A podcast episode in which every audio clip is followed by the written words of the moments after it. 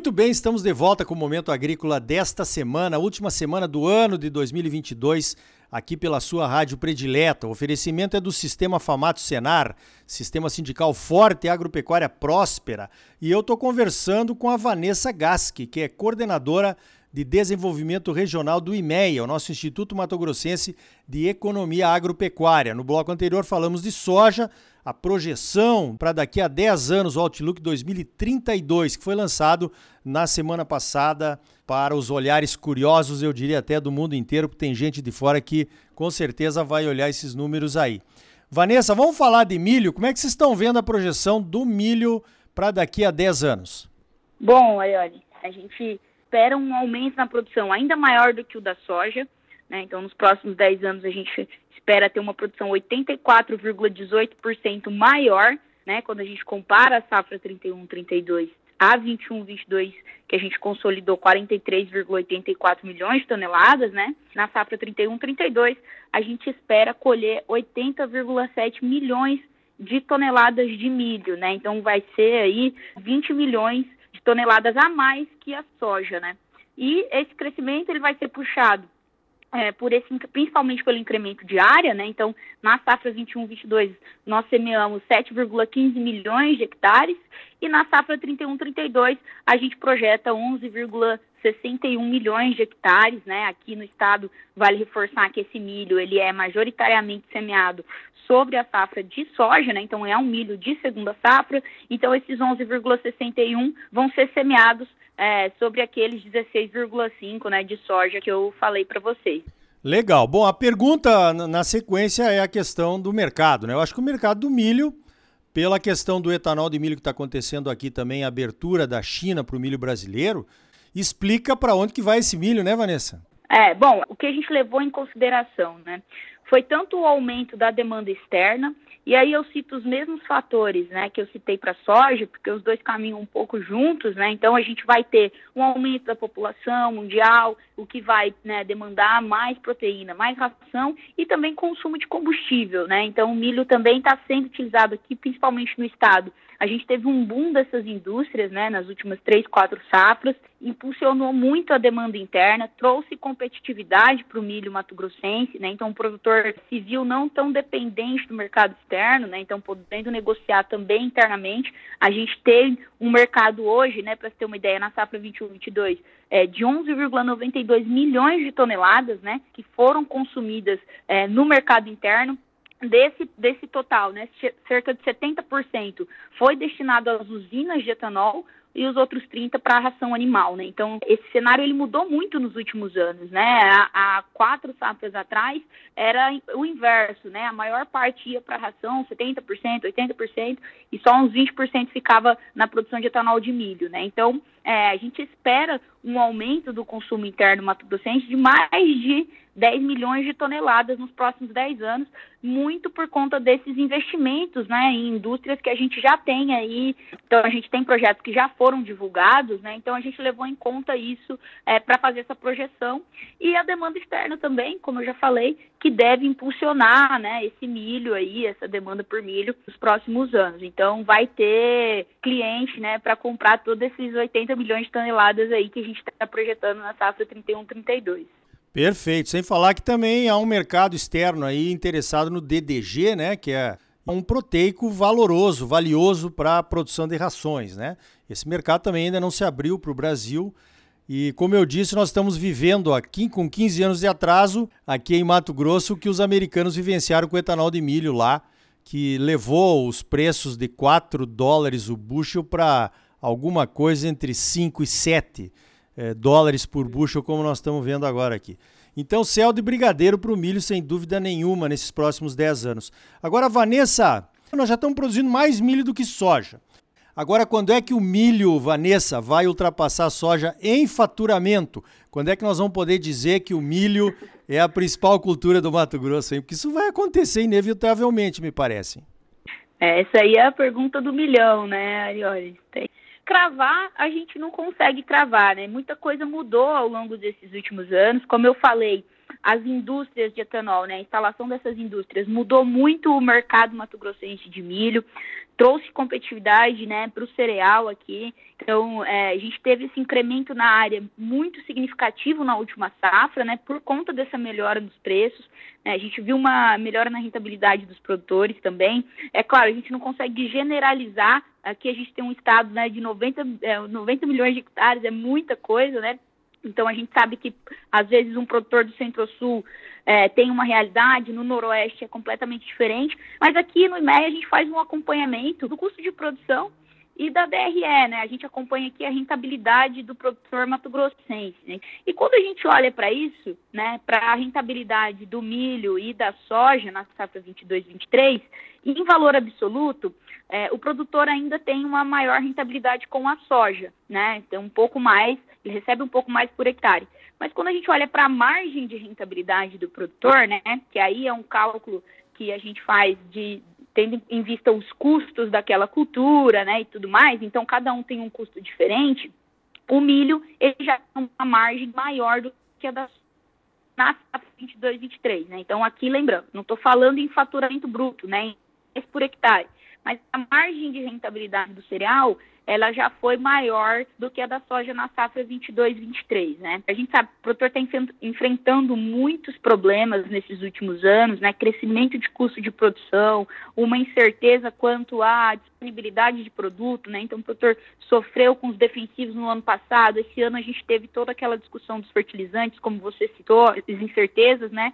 Mas quando a gente analisa aí essa rentabilidade da soja e do milho, a gente vê essa, essa diferença, né? O milho já com uma margem maior, né? Mas vamos ver os próximos anos, né? A gente tem ainda aí é, muito que desenvolver no estado para as duas culturas, né, Arioli? Tem muita coisa aí para desenvolver. Cravar a gente não consegue, né? Mas é, acho que dá para a gente ter essa visão de agora, né? Como que foi a última safra para o produtor. Perfeito, legal. Saber que o milho está sendo mais rentável do que a soja já é um caminho, né?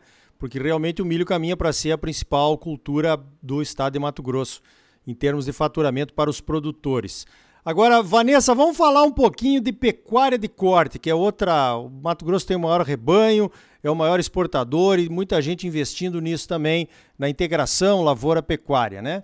Você falou aí que a soja vai tomar 5 milhões de, de hectares de pastagens da pecuária de corte. O que, que vai acontecer com a pecuária de corte nos próximos 10 anos, então? Quando a gente fala assim, até dá uma assustada, né, olha, mas o que a gente projeta, né, é um crescimento. Crescimento tanto no número de animais abatidos, né? Então, falando de é, cabeças abatidas. A gente projeta um incremento de 25,32% né, no abate de bovinos de corte aqui no estado em 2032.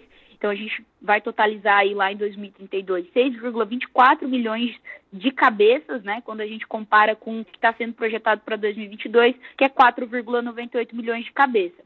A gente sabe que isso vai oscilar ao longo do tempo por conta é, é, cíclico e a gente tem também um incremento na produção ainda maior do que o número de animais abatidos, né? Então a gente projeta 36,43% no na, o aumento de produção de carne. A gente projeta também um incremento na produção, né? Então a gente projeta um incremento de 36,43% de produção de carne bovina no estado de Mato Grosso, né? Então, lá em 2032, a gente projeta 1,88 milhão de toneladas de carne, né? E isso vai ser possível, né, por conta dessa intensificação da pecuária aqui no estado, como já vem acontecendo nos últimos anos, né? A gente tem é, conseguido produzir cada vez mais, né? O pecuarista tem se tecnificado, tem investido em manejo nutricional, né, manejo dos animais, o que tem permitido, né, um incremento na produtividade dos animais aqui no estado. Então, apesar de a gente ter essa redução na área de pastagem, como eu falei para vocês, né, porque a gente vai ter um crescimento da área agrícola,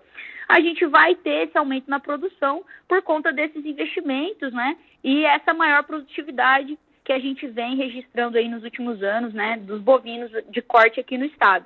Então, apesar da, da, diminuição da área, a gente vai ter um crescimento aí na, na quantidade de proteína né, de bovinos no estado. Então, nada vai ficar desabastecido por esse incremento aí de produção de soja. Que beleza, né? Que outro lugar no mundo será que tem oportunidades como essas, né? De você anunciar que vamos aumentar a área de produção, tanto de milho quanto de soja, ou tanto de soja quanto de milho, sem derrubar nenhuma árvore. Vamos reduzir as áreas de pastagens e mesmo assim com, a, com a, as tecnologias de integração, sistemas integrados de produção, não vamos perder uma cabeça né, de, de, de, ou um quilo de produção de carne bovina, pelo contrário, vamos até aumentar. Fantástico, né? Isso é o Brasil, esse é o Mato Grosso que nos orgulha muito, com certeza. Bom, essa conversa com a Vanessa de dois blocos sobre o Outlook 2032 do IMEA é um aperitivo, porque tem muito mais informações, tem as informações regionalizadas, tem outras informações sobre, por exemplo, suinocultura, produção de aves, algodão, que nem deu tempo da gente falar aqui. Vanessa, para encerrar, onde é que o produtor e os demais interessados podem encontrar todas essas informações, hein? Bom, como você bem colocou, olha, aqui a gente conseguiu trazer um pouquinho, né, da produção de grãos e da pecuária, da bovinocultura de corte, mas a gente tem essas análises, né, tanto regionalizada, como você falou, e também de aves e de suínos. E para o pro produtor, né, para os interessados terem acesso ao relatório resumido, no qual a gente apresenta, né, os dados dessas culturas, dessas cadeias analisadas a nível estadual, é só entrar no nosso site e baixar o e-book do Outlook 2032.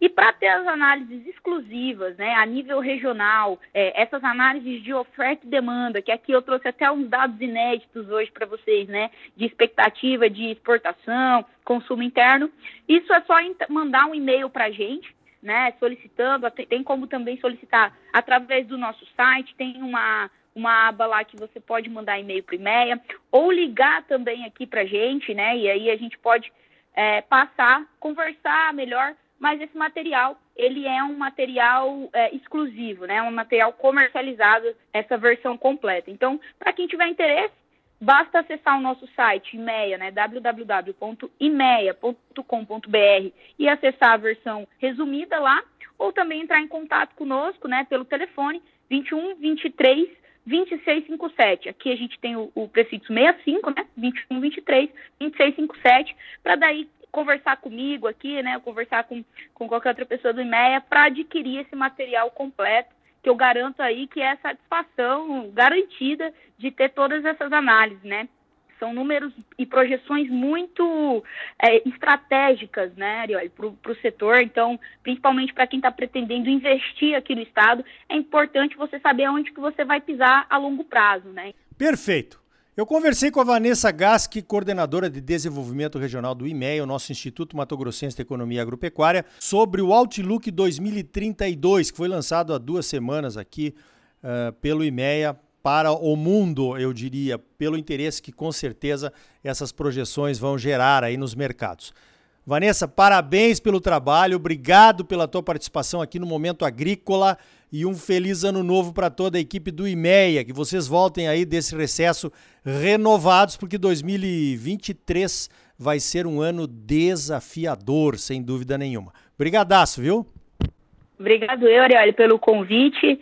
Obrigado a todos aí que nos acompanharam também. Precisando do IMEA, nós estamos sempre à disposição, viu? É um prazer estar falando com você aqui.